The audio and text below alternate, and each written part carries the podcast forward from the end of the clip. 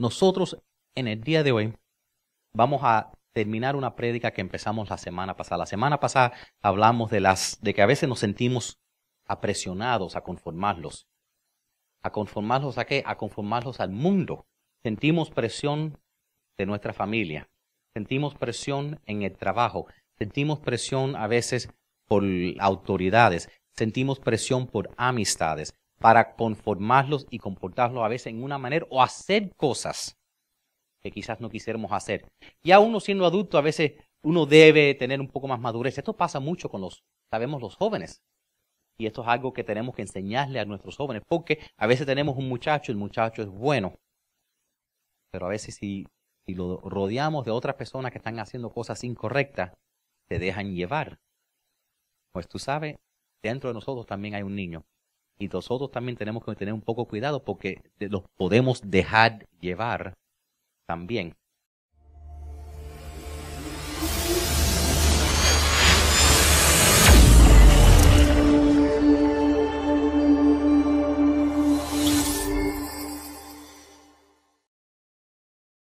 Voy a rápidamente repasar lo que hicimos la semana pasada, que fue la, base, y, y, esta, semana vamos a hablar de los pasos prácticos, porque hemos estado estudiando la vida de Daniel. Y mirando la vida de Daniel, es tremenda historia de un muchacho que fue, eh, su país fue básicamente el, resultado de una revolución y que conquistaron su país y lo llevaron como esclavo, lo arrancaron a otra tierra. A los 15 años, yo, yo leo esta historia y yo pienso en mi hijo, que tiene 15 años, y digo, wow, Imagínate si a los 15 años lo arrancan, se lo llevan a otro lugar, le cambian el nombre, le dicen tú vas a ser un esclavo, vas a vivir en una tierra, tienes que aprender un idioma nuevo, nunca vas a ver tus padres. ¡Wow! 15 años tenía Daniel. Y van a ver a lo largo de la vida de Daniel que Daniel nunca hizo nada que fue en contra de su fe. Aun cuando fue apresionado y aun cuando tuvo que arriesgar su vida. Y entonces a lo largo de la historia de Daniel nosotros podemos aprender muchas de las cosas que nosotros también vamos a enfrentar en la vida. Entonces, eh, y le puse ahí ya llenado los espacios, ¿verdad? Que una de las cositas que hablamos la semana pasada, ¿verdad? Porque a veces tú te sientes que estás eh, pasando por pruebas, ¿verdad? Bueno, antes de cada bendición, siempre hay una prueba. Entonces, date de cuenta si quizás a veces decimos por qué, por qué, por qué, y no piensas que simplemente porque hagas hecho algo incorrecto. A veces Dios te está probando porque te quiere bendecir a ti. Entonces, si te ves en una prueba y si tú sabes que no has hecho nada mal, di qué es lo que Dios me quiere decir en medio de esto, qué es lo que Dios quiere que yo aprenda, porque Dios te prueba antes de bendecirte. Otra cosita, otra cosita que decimos es que Dios nos prueba con el estrés. Nos da estrés en nuestra vida antes de confiarnos con el éxito. ¿Por qué? Porque créame, vamos a tomar un negocio. ¿No cree que es más fácil correr un negocio de tres personas que, correr, que ser el gerente de 100 a ser el vicepresidente y, estar encargado de mil? Entonces, a veces Dios te quiere promover a otro nivel y dice, pero a cada nivel que te promuevo va a haber más estrés, más responsabilidad en tu vida. Antes que te dé esto, quiero probarte. y Dios a veces nos prueba para que nosotros podamos ver en qué tenemos que trabajar en nuestra vida, porque Dios ya sabe nuestras flaquezas, Dios ya sabe nuestras debilidades, pero a veces nosotros no las sabemos. ¿Entiende? Yo sé que cuando yo pesaba 300 libras ya yo había eliminado todos los espejos en mi casa para tener una imagen de lo que yo, como yo quería verme. Entonces, ahora los puse para atrás, pero uno a veces, uno ve las cosas a veces de la manera que uno quiere. Entonces Dios dice, tengo que revelarte cosas que tú no sabes de ti mismo. ¿Entiendes? ¿Alguna vez han visto a alguien, verdad, que siempre se está quejando de una persona, persona que, que pesado, que siempre está quejando a otra persona, está diciendo, y la persona que está, y viene, viene esa persona y dice, mira esa persona, qué pesado ahí, tú estás pensando, sí, la, la razón que te caen pesados es porque son igualitos como tú, tú estás pensando en tu cabeza. Y, a veces son la gente así, a veces la gente ven las cosas de otras personas, pero no lo ven en ellos mismos. Entonces lo que decimos la semana pasada, que lo que aprendimos, ¿verdad? Que como que ¿Qué es lo que Dios busca que tengamos en nuestra vida? ¿Cuáles son las calidades que podemos aprender de Daniel? ¿Verdad? Y decimos, una de las primeras características que tenemos que tener es que necesitamos tener integridad. Nunca olvidarnos de quién somos. Ah, Daniel nunca se olvidó que era hijo de Dios, que era israelita, aunque cambiaron su nombre, aunque le dijeron, ya no vas a comer esa comida, le cambiaron todo, el nombre, el, idioma, la comida, él nunca se olvidó, no, yo soy escogido de Dios. Y nosotros tenemos que recordarnos y, ser quien somos y no dejar que nadie nos cambie. Porque eso a veces nos pasa. Y, no, no, no, lo vemos nosotros mismos, pero a veces lo vemos en otra persona. Y dice, esta persona era tan buena, pero ahora se juntó con esta persona y ahora son alguien diferente. Entonces, tu integridad es manténgate íntegro de quien tú sabes, la persona que tú sabes que Dios creó buena dentro de ti. La otra cosa que dijimos es que tenemos que tener disciplina. Porque Daniel controló su ego y controló su apetito. Él iba, tenía la oportunidad de, comer cualquier cosa que comía el rey. Y, eso le iban a dar poder, comida, eh, de todo. Pero él dijo, no, según las reglas que Dios le ha dado al pueblo judío, hay ciertas cosas que yo no debo comer. Hay ciertas cosas que no debo hacer. Eso nos ayuda a recordarnos a veces a nosotros, ¿verdad? En dos áreas. Uno es en, en, en, lo físico, que nosotros también, el cuerpo que tenemos es el templo del Espíritu Santo y tenemos que cuidarnos. Yo sé que a la gente no le gusta cuando hablo del, del cuerpo y que la salud, pero es el templo del Espíritu Santo. Es como la semana pasada yo estaba aquí, estaba un poco molesto porque las personas habían usado este, este lugar y habían dejado chicle en el piso. Y digo, wow, qué falta de respeto en la casa del, del Señor. Pero a veces Dios yo creo que nos mira también y, nos ve comiendo ciertas cosas y dice, qué falta de respeto en el templo del Espíritu Santo. Entonces, Dios quiere que cuidemos este templo de verdad y que no, y que no lo contaminemos. Él controló, también tuvo, a veces tú estás en un lugar, él controló su ego, porque dice, vas a, ser, vas a trabajar por el rey, vas a tener privilegios que otras personas no tienen, otros, otros esclavos no tienen. Y a veces, qué fácil es cuando todo el mundo está haciendo algo, hacerlo también. Pero qué difícil es cuando todo el mundo está haciendo algo y diciendo, no lo voy a hacer yo. No, por aquí todo el mundo, aquí todo el mundo coge de esto. No lo voy a hacer yo. Aquí todo el mundo hace esto. No lo voy a hacer yo. Eso requiere integridad y disciplina. Y la tercera cosa que decimos la semana pasada es requiere valor. Daniel tenía valor porque estaba dispuesto a mantenerse firme. Y cuando tú vas a tener que decirle a alguien, a veces la razón que nosotros no nos quedamos firmes para lo que nosotros creemos, porque en verdad tenemos miedo a enfrentar a las personas. Y la mayoría de las veces, a las personas no le importa tanto lo que uno haga, lo que a veces los prueban a nosotros porque todo el mundo no quiere, eh, porque cuando tú haces lo correcto, lo que en sí pasa es que eh, estás siendo luz y esa luz revela que ellos están haciendo lo incorrecto. Por eso, si tú estás en un trabajo, vamos a decir que eres un carpintero y estás trabajando y, sacas, vamos a decir, 10 eh, cosas, armas en un día y los demás se entreten, ¿qué te dicen? Oye, tómalo con calma, no estás haciendo lucir mal. Tu luz nos está haciendo nosotros lucir mal. En vez de ellos decir, vamos a ver cómo nosotros que aprender de ti para nosotros hacer 10 también, no. Baja a nuestro nivel. Entonces tenemos que tener valor para hacer lo correcto. Esos son los principios de lo, de lo que aprendimos la semana pasada, pero siguiendo la historia de Daniel, esta semana vamos a entrar más profundo, ¿verdad? Y vamos a ver verdaderamente ¿Qué pasa cuando nos encontramos en una situación? ¿Qué pasa cuando estamos en una situación donde nos piden que hagan algo incorrecto? Cuando sentimos presión de nuestros amigos, de nuestra familia, de, nuestra, de las autoridades, de nuestro jefe, para hacer algo correcto. ¿Cómo es que podemos mantenernos con integridad, disciplina y valor? Y, y quiero que apunten ahí la número cuatro, la cuarta característica que tuvo Daniel, es que él tuvo humildad. Humildad. Daniel tuvo humildad. Él tuvo tacto con las autoridades. Y esto es súper importante y de ahí va a venir el centro de, lo que vamos a aprender en el día de hoy. Cuando te piden algo que no es correcto, aún así tú tienes que tener tacto con las autoridades, con las personas que Dios ha puesto encima de ti y, mostrarle humildad. ¿Verdad? Daniel van a ver en el día de hoy que él hizo una, presentación a las autoridades con respeto y él les, para pedir y, pidiéndole a Dios que lo ayudara, ¿verdad? Que lo ayudara para no tener que hacer las cosas que le pedían.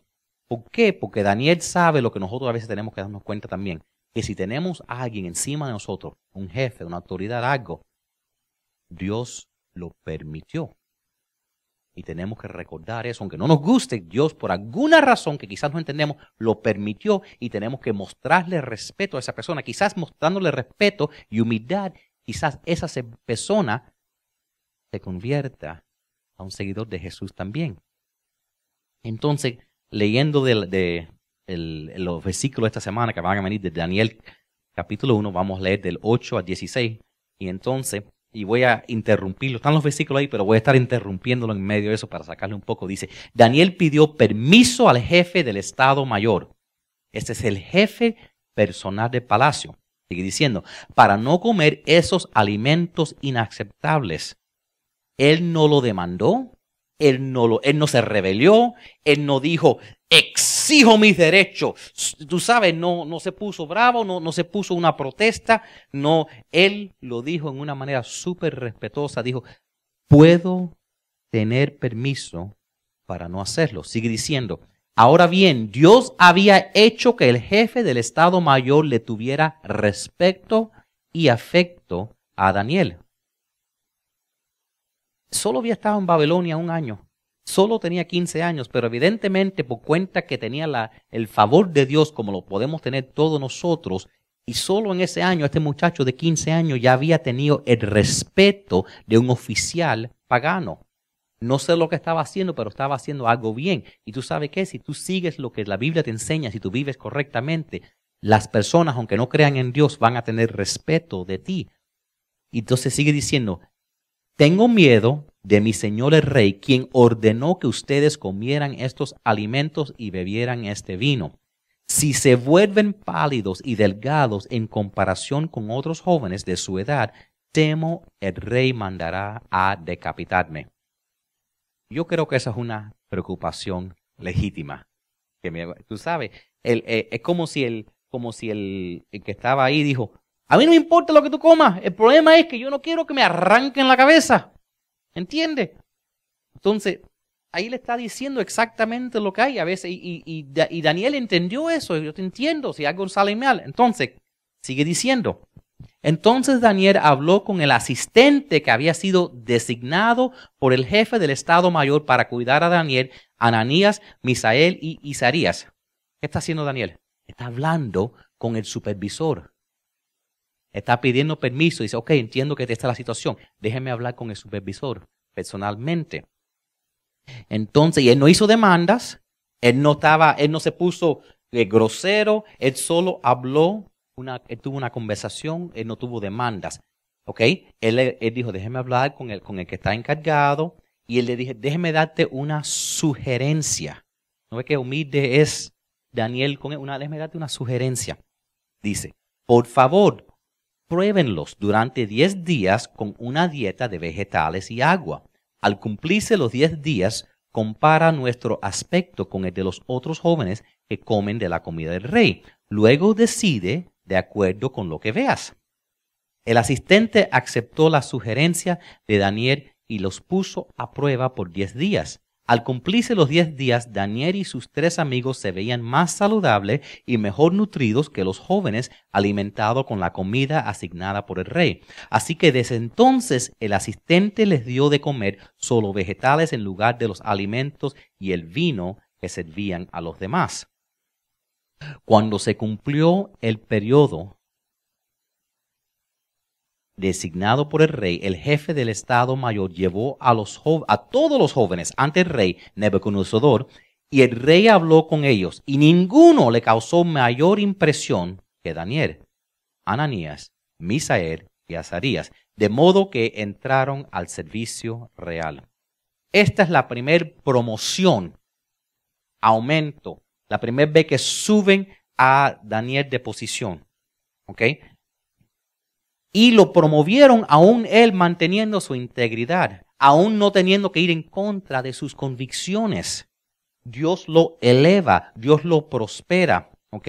Y está, él no está solo está sobreviviendo, él está prosperando. Y Dios nos dio este ejemplo para que nosotros veamos igualmente, si aún estamos trabajando por alguien, trabajando entre personas que no sean de Dios, que nosotros no solo podemos mantener nuestra integridad tacta, no solo podemos mantener nuestras creencias, pero podemos no solo sobrevivir, pero prosperar. Entonces, es, de ahí viene lo que, lo que estamos aprendiendo hoy. ¿Qué haces cuando alguien que está en autoridad te pide, te pide a ti, haz algo que va en contra de tu conciencia? Entonces tú necesitas saber cómo hacer una apelación a esa persona, cómo resolver tu caso. ¿Ok? ¿Qué haces cuando alguien que está en autoridad te, quiere que violes tu conciencia, que hagas algo que está malo, que seas desobediente a Dios? ¿Qué haces? Y hay muchos ejemplos en la Biblia donde personas escogidas por Dios tuvieron que hacer una apelación. Un ejemplo fue la reina eh, eh, Esther, que tuvo que hacer una apelación delante del rey. José tuvo que hacer una apelación delante de Faraón. Pablo en la Biblia muchas veces tuvo que hacer apelaciones delante de oficiales paganos romanos, sabiendo que Dios los había puesto por alguna razón en ese momento encima de él. Y en este caso Daniel lo está haciendo. Entonces la pregunta es, ¿cómo preparamos un caso para hacerle una apelación a una autoridad en una manera bíblica para que Dios bendiga eso que estamos pidiendo? Entonces, de ahí es lo que vamos a aprender en ahí. Porque necesitas tener estabilidad. Necesitas enseñarla a tus hijos y a tus nietos. Necesitas, tal vez, quizás, quizás va a ser con una autoridad de gobierno, con un jefe. Pueda que tenga que hacerlo con el IRS. Que tenga que hacer una apelación a, una, a un tribunal. Una, quizás que en una apelación de una aplicación de la ley. Eh, tienes que hacerlo. Quizás tus hijos a un día haces algo y la maestra tiene que, ellos van a tener que hacer una apelación a la maestra. ¿Cómo haces esa apelación? ¿Cómo, lo ¿Cómo es que lo hizo Daniel? ¿Cómo podemos nosotros hacerlo en una manera bíblicamente correcta para tener el favor de Dios? Apunten ahí número uno. Número uno, primero tenemos que desarrollar una, una reputación de ser responsable. Desarrolla una reputación de ser responsable. Antes de hacer la apelación a tu empleador o cualquier otra persona, necesitas desarrollar una reputación de ser responsable. Dice que el jefe del Estado Mayor tenía gran respeto para Daniel. ¿Entiende? En otras palabras, aunque tenía solo 15 años de edad, ya tenían respeto por él. Mira, eh, eh, le voy a mostrar un versículo, no está en su boletín, si quieren lo apuntan ahí en una esquinita y lo pueden leer después. Proverbios 22, 29. Dice, el que hace bien su trabajo estará al servicio de reyes y no de gente insignificadas. ¿Ok? Cada vez que tú ves en la palabra reyes, reyes significa autoridades, poderes, jefes, ¿ok? Eso es el significado en la Biblia. El que hace bien su trabajo va, en otras palabras, a ser promovido. No vas a estar trabajando por el, por el supervisor, vas a estar trabajando por el presidente. Te van a subir. y eso es lo que vemos ejemplo en la Biblia de personas como José, que donde quiera que caían, boom, subían, subían, subían, subían. Y Dios quiere hacer eso en tu vida, sea lo que sea donde tú caigas, en qué hueco, en qué hoyo, en lo que estés pasando, vas a subir porque vas a tener el favor de Dios si haces las cosas correctas. antes que tú hagas tu apelación, asegúrate que estás trabajando eh, por ese jefe, por esa persona, como si fueras trabajando por Jesús mismo. Amén. Mira, déjame explicarte por qué. Si tú haces tu trabajo bien, ¿verdad? Y tú dices, mira, no puedo, soy un cristiano, van a entender. Pero si tú no haces tu trabajo bien, llegas tarde, te vas temprano, siempre estás chismeando, no haces tu trabajo, siempre estás atrasado, y dices, no puedo porque soy un cristiano, y dice, no te van a escuchar. No te van a escuchar, te van a decir, ¿y qué? ¿Entiendes? antes que lo hagas, estés seguro que estés haciendo las cosas correctas. Y número dos, ¿verdad? Sé humilde y no agresivo. necesitamos tomar el ejemplo de Daniel y ser humilde y no agresivo. Porque la actitud tuya va a determinar la aceptación. Hay un dicho que dice, con una cucharada de azúcar baja cualquier medicina. Entonces, cuando yo, yo a veces uso, si tengo que decirle algo a alguien, uso el sistema de la Oreo cookie, la galletita de Oreo. ¿Ok? Déjeme explicarle para que aprenda. ¿Ok? La galletita de Oreo. Son dos cositas, son dos galletitas negras y en el medio una, una pomadita blanca. Una crema blanca, exactamente, ya veo que la comes. Entonces, lo primero que Entonces, ¿cómo, cómo, cómo trabaja eso? Primero, necesitas, antes de ver a alguien, decir algo positivo. Si yo veo algo en la mañana y en vez de decirme buenos días, Mr. Dueña, lo que sea, me dicen, oye, así te. Me voy a virar, no voy a hablar con ellos, ya me cerré. ¿Entiendes? Tú vas y ves una persona, primero dile algo positivo. Dile algo positivo. Vamos a decir que estamos hablando con un niño y que los grados no salieron bien. Dice, le pueda que le diga, ¿tú sabes qué? Quiero que hiciste que este año has estado haciendo muy bien. Tus, tus grados has mejorado increíblemente como del año pasado. Primer galletica positiva. Después, en el medio dice, pero esta semana, no sé por qué, pero no, el examen no te salió bien, cogiste una F. Ahí está lo que tenías que decirle. Después le dice otra cosa positiva. Le dice, pero yo sé que tú eres una, que tú eres, como yo veo que has trabajado mucho, que tú vas a arreglar esto, que esto va a ser solo un incidente solo.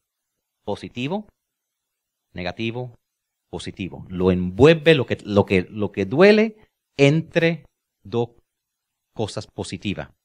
Porque cuando tú le das algo positivo a algo, estás haciendo un depósito en, en la relación. Cuando tú le dices algo a alguien fuerte, estás tomando algo, estás quitando como un sacando. Entonces tienes que dar dos cosas positivas para dar una negativa. ¿Entiendes? Si solo das las negativas, la persona cuando te ve va a ver algo. Vamos a ver de qué se va a quejar ahora. ¿Entiendes? Pero, eh, y es verdad. Y tienes que ser honesto, no estoy diciendo que le mientas a la persona, pero si le vas a decir algo, asegúrate que tienes por lo menos dos cosas positivas para dejarle saber, aunque si sea, mira, aunque, aunque si vamos a decir que el niño se emborotó o lo que sea, le dice, oye, este no eres tú. Tú no te comportas de esta manera. ¿Qué te pasó? ¿Entiendes? Positivo, lo que tienes que decirle negativo y después positivo. ¿Ok? Proverbios 25, verso 6. ¿Ok? Dice lo siguiente, no está en sus boletines, pero lo pueden apuntar en una esquinita ahí. Proverbios capítulo 25, verso 6 dice, cuando estés ante el rey, como dijimos, eso significa autoridades, no te sientas importante ni te des aire de grandeza. ¿Ok? En otras palabras, no te pongas ahí eh, eh, no te pongas a amenazarlo. ¿Tú sabes qué? Yo puedo, si quieres, los otros los ponemos de huelga aquí, tú no nos puedes hacer forzarnos a trabajar los domingos. Los, vamos nosotros, todos los cristianos, y ¿qué vas a hacer? Vas, a tener que trancar esta oficina. ¿O sí? Entonces ya poniste el jefe en una posición donde, dice, ah, ok, ya se va, a poner firme, ok, que se vaya el que quiere. Primero que llame enfermo el domingo, lo voto todo. ¿Entiendes? Ya Estás confrontando, ya tienes una, estás haciendo una demanda. No te pongas a un letrero, no trabajemos, no trabajaremos los domingos, no comeremos esa comida. No, estás haciendo el caso peor, estás enfureciendo a la gente. Número tres, no seas engañador o manipulador. ¿Por qué? A veces pensamos que para poder ganar el caso, necesitamos aumentar la cosa, decir, tú sabes, hacer nuestro caso parecer más importante lo que es. Y que esas son otras palabras para decir mentir. ¿Verdad? Si queremos tener el favor de Dios, tenemos que hacer las cosas correctas. No mintiendo, no engañando. Porque Dios dice, yo, te, yo estoy dispuesto a ayudarte, pero si, estás, si lo quieres hacer mintiendo, hazlo tú solo no te voy a dar mi favor. Segundo de Corintios, capítulo 4, verso 2. Otra vez no está en su Biblia, pero lo pueden apuntar. Segundo de Corintios 4, verso dice, dice, rechazamos todas las acciones vergonzosas de los métodos turbios. En otras palabras, no hacemos política en la oficina, ¿ok? No estamos haciendo política detrás del escenario, no estamos tratando de hacer nada vergonzoso. Sigue diciendo, no tratemos de engañar a nadie ni de distorsionar la palabra de Dios. ¿Ok? Decimos la verdad delante de Dios y todos los que son sinceros lo saben hacer. Decimos la, de la, la verdad delante de Dios, lo hacemos correctamente y Dios nos va a dar nuestra, la bendición. ¿Ok? lo hacemos correcto. Cuarta cosa, dice la eh, apunten ahí, apela a sus objetivos e intereses. En otras palabras, quiero que piensen eso, eso es sumamente importante, eso es usar sabiduría. A veces cuando, nos, cuando pedimos algo de un jefe, de una autoridad, de un gobierno, lo que le decimos es lo que nosotros queremos. Yo no quiero ir porque esto no está bueno para mí. ¿Qué le importan a ellos lo que es bueno para ti o lo que es malo para ti? Quiero entrar a las 10 en vez de las 9, porque así puedo dormir. ¿Qué le importa al jefe que tú quieras dormir?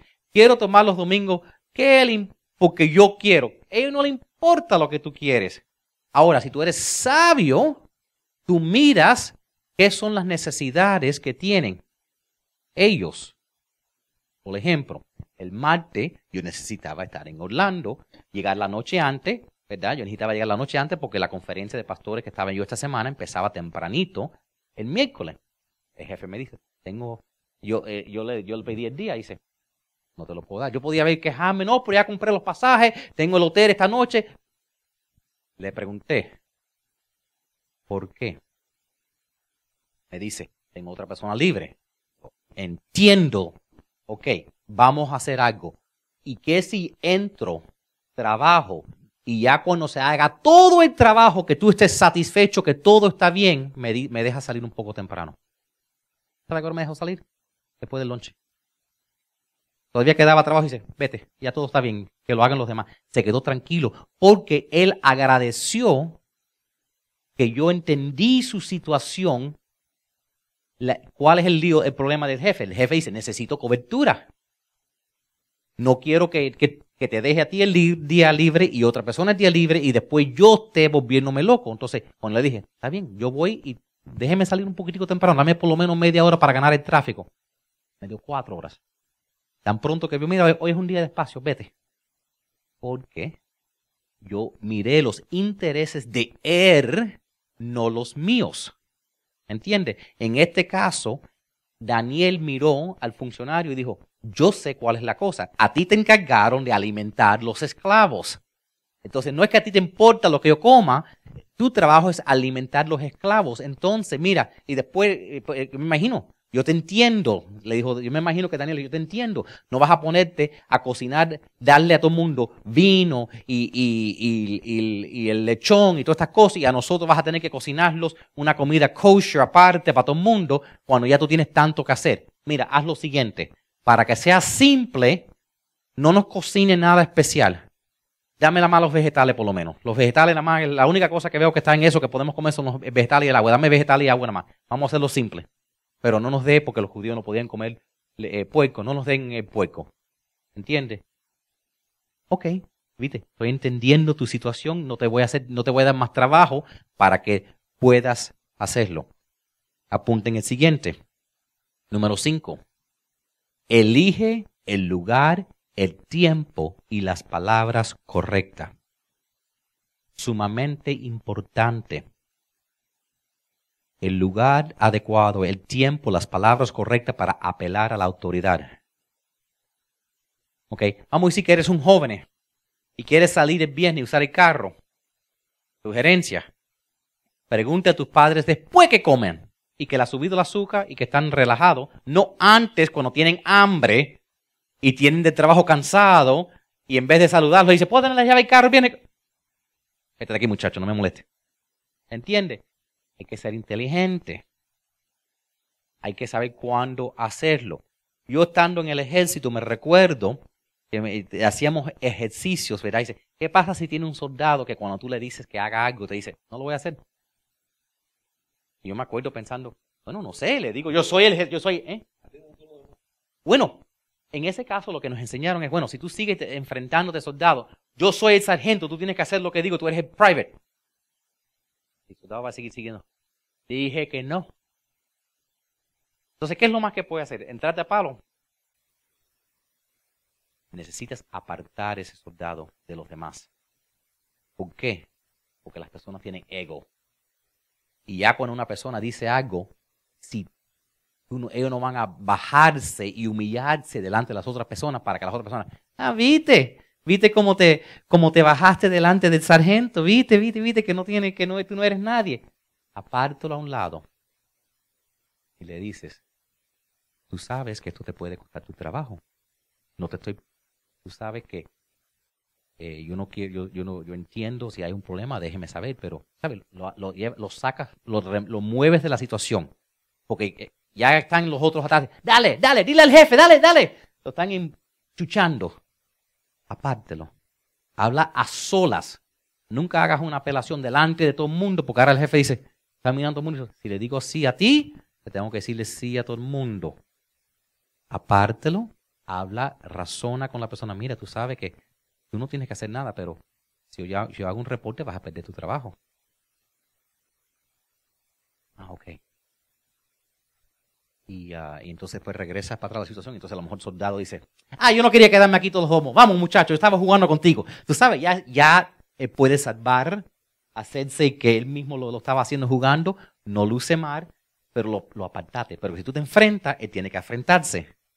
Entonces, apártate, habla a solas. Si tú, mira, si vas a pedirle al jefe, necesito domingo libre, habla solo, cuando el jefe esté en buena condición, cuando te después que acaba de comer, mira, eh, eh, eh, hace una gran diferencia, exactamente. Pero tú te pones ahí a demandar, no, yo soy cristiano y si quieres busco todos los cristianos, los vamos Los voto todos y más nunca, el jefe dice, los voto todos y más nunca cojo, pongo una aplicación, eres cristiano, no puedes trabajar aquí. ¿Entiendes?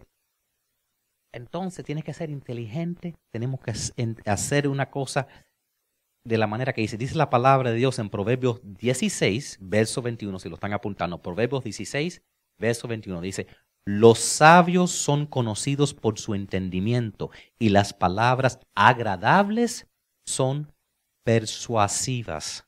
Persuasive. Tienes que hablar en una manera placentera, positiva, no, no agresiva, no demandando a, la persona. ¿Ok? Si tienes una flecha que vas a tirarle al jefe, sumérgela en miel primero antes de tirársela. ¿Entiende? La, lo amargo baja mejor con un poco de miel. Número 6, apunten ahí. Es confía en Dios si, su rechazan tu apelación. Va a haber momentos donde quizás no te dan, no te siempre van a, estar de acuerdo contigo. Y confía en Dios si te rechazan tu apelación. En este caso, la, en este caso, cuando Daniel hizo la apelación al funcionario, le dijeron que sí. Pero, ¿qué hacemos cuando nos dicen que no? Tenemos que recordarnos este versículo. ¿Ok? Apúntenlo en sus notas. Recuerden el capítulo, el libro de Romanos, capítulo 8, verso 28, que dice, y sabemos que Dios hace todas las cosas que cooperen para el bien de los que aman y son llamados según el propósito que Él tiene para ellos. Esta promesa no es para todos, pero sí es para todos nosotros. No sé si entienden esto. Esta no es una promesa para todo el mundo, pero sí es una promesa para todos los seguidores de Cristo. Que todo lo que te pase es por una razón.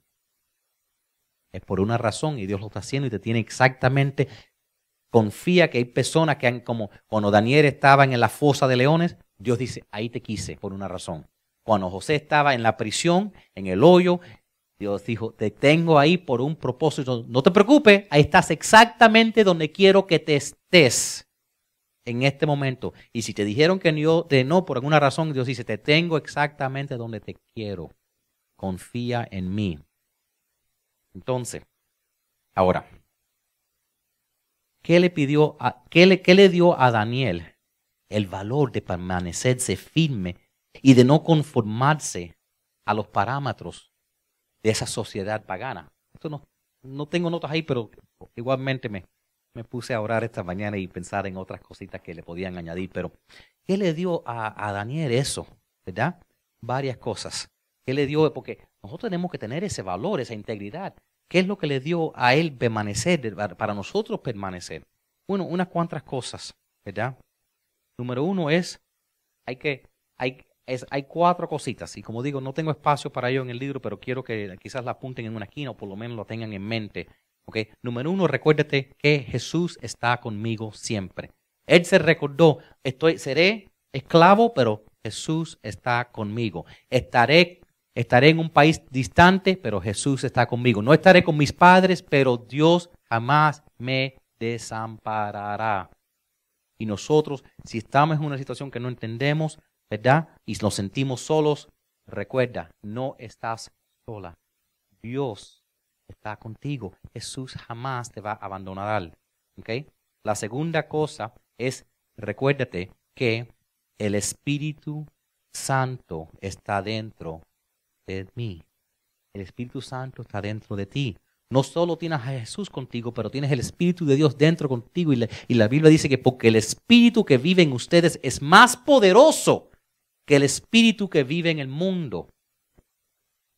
Eso significa que tienes una ventaja sobre todos los demás, porque el Espíritu de Dios en ti es más poderoso que tu jefe, esa autoridad, ese gobierno, esa situación. Jesús está contigo, el Espíritu Santo vive dentro de mí y tengo las promesas de Dios para mí. Tengo las promesas de Dios para mí. Yo tengo las promesas de Dios. Hay más de seis mil promesas, casi siete mil en la Biblia. Y puedes reclamarlas porque son la palabra de Dios. Ahora, tienes que encontrarlas, tienes que abrir esa Biblia, pero tenemos las promesas de Dios. En tiempos difíciles podemos aclamar a ella. Por tu llaga somos sanados. nunca he visto el hijo de un justo y ni sus hijos mendigar. Tenemos las promesas de Dios. Tenemos que recordarlas. No solo eso, pero la cuarta cosa es que tengo la familia de Dios a mi alrededor. Tengo la familia de Dios a mi alrededor. Tengo los hermanos y las hermanas de esta iglesia que están conmigo, que están orando conmigo. ¿Verdad? Por eso tenemos, por ejemplo, nuestro querido hermano Julio y su familia que, perdieron un familiar esta semana. Ellos lloran nosotros oramos y estamos orando por ustedes y los queremos mucho. Porque cuando un miembro de la familia duele, el resto de la familia los rueda y los ama. Amén. Entonces tenemos la familia de Dios. Ahora, ¿qué le dio a Daniel el valor de permanecer firme y no conformarme a esa ciudad? Es que tenía todas esas cosas en su vida. Él no tuvo que comprometer sus convicciones y tú no tienes que comprometerte en tus convicciones tampoco. Tú no tienes que, que eh, para crecer, no tienes que mentir. Para, para ser promovido, no tienes que, que, parar de creer en Dios. No tienes que hacerte quien no eres. Tú puedes seguir a Dios y recordar que mayor es Él que está en ti, que está en el mundo. Quiero, quiero terminar con esto porque Dios es capaz de bendecir tu vida si tú sigues creyendo en Él y haciendo lo correcto. Dice segunda de Corintios capítulo 6, 14, yendo hasta el 7.1, dice, dice, no se asocien íntimamente con los que son incrédulos. ¿Cómo puede la justicia asociarse con la maldad? ¿Cómo puede la luz vivir con las tinieblas? ¿Qué armonía puede haber entre Cristo y el diablo?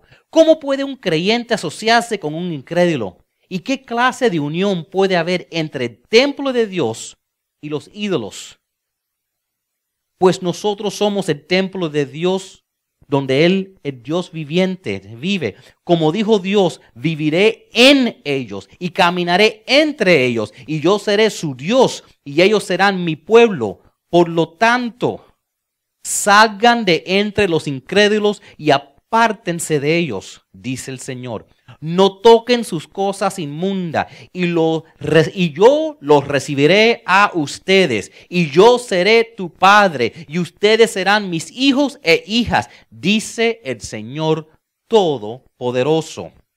Dice, queridos amigos, dado que tenemos estas promesas, limpiémonos de todo lo que pueda contaminar nuestro cuerpo o espíritu. Y preocupurémonos alcanzar una completa santidad porque tememos a Dios. Nosotros tenemos bellas promesas de Dios. Dice que los limpiemos, que nosotros podemos, que no nos contaminemos nuestra mente, nuestra alma, ni nuestro cuerpo, ni espíritu. Procuremos y vamos a alcanzar la santidad completa de Dios. Dios te quiere bendecir. Yo les voy a pedir a todos, por favor, que, inclinen sus cabezas. Tomen un momento, inclinar sus cabezas y, y simplemente reflexionar por un momento. Porque sabe que el mundo necesita desesperadamente, desesperadamente Danieles en el día de hoy. El carácter ya no importa a la mayoría de las personas. Simplemente no le importa cómo se comportan, pero a Dios sí le importa. Y Dios está buscando hombres y mujeres que no tengan miedo de desafiar nuestra cultura sin miedo a la desaprobación de los demás. Dios está buscando mujeres y hombres que sean Danieles. Danieles de esta época. Que tengan la convicción y el carácter en lugar de, compromiso y, y en lugar de ceder a la cultura. En lugar de conformarse, que estén siendo transformado por Dios. Este es mi reto para ti. Independientemente de lo que haya sucedido en tu vida, tu pasado es tu pasado. Se terminó. Lo que importa es la dirección en la que tus pies se dirigen ahora. Tendrás el valor de ser como Daniel en tu cultura. Tendrás el valor de ser como Daniel en donde trabajas como hombre de Dios, como una mujer de Dios. Serás un Daniel y tendrás el valor de mantenerte firme por tus convicciones, donde vives, donde vas a la escuela, donde caminas, donde hablas. Puedes orar, querido Dios, quiero ser un Daniel, quiero ser una persona de integridad, una persona de humildad, una persona de generosidad, una persona de disciplina, una persona de valor. Dios, quiero tu bendición en mi vida más de lo que quiero la aprobación de nuestra cultura. Dios, estoy dispuesto a estar sin miedo y sin vergüenza. Dios, tú nos has dicho qué hacer y ahora darnos el valor para hacerlo en tu nombre, Jesucristo. It's sunrise,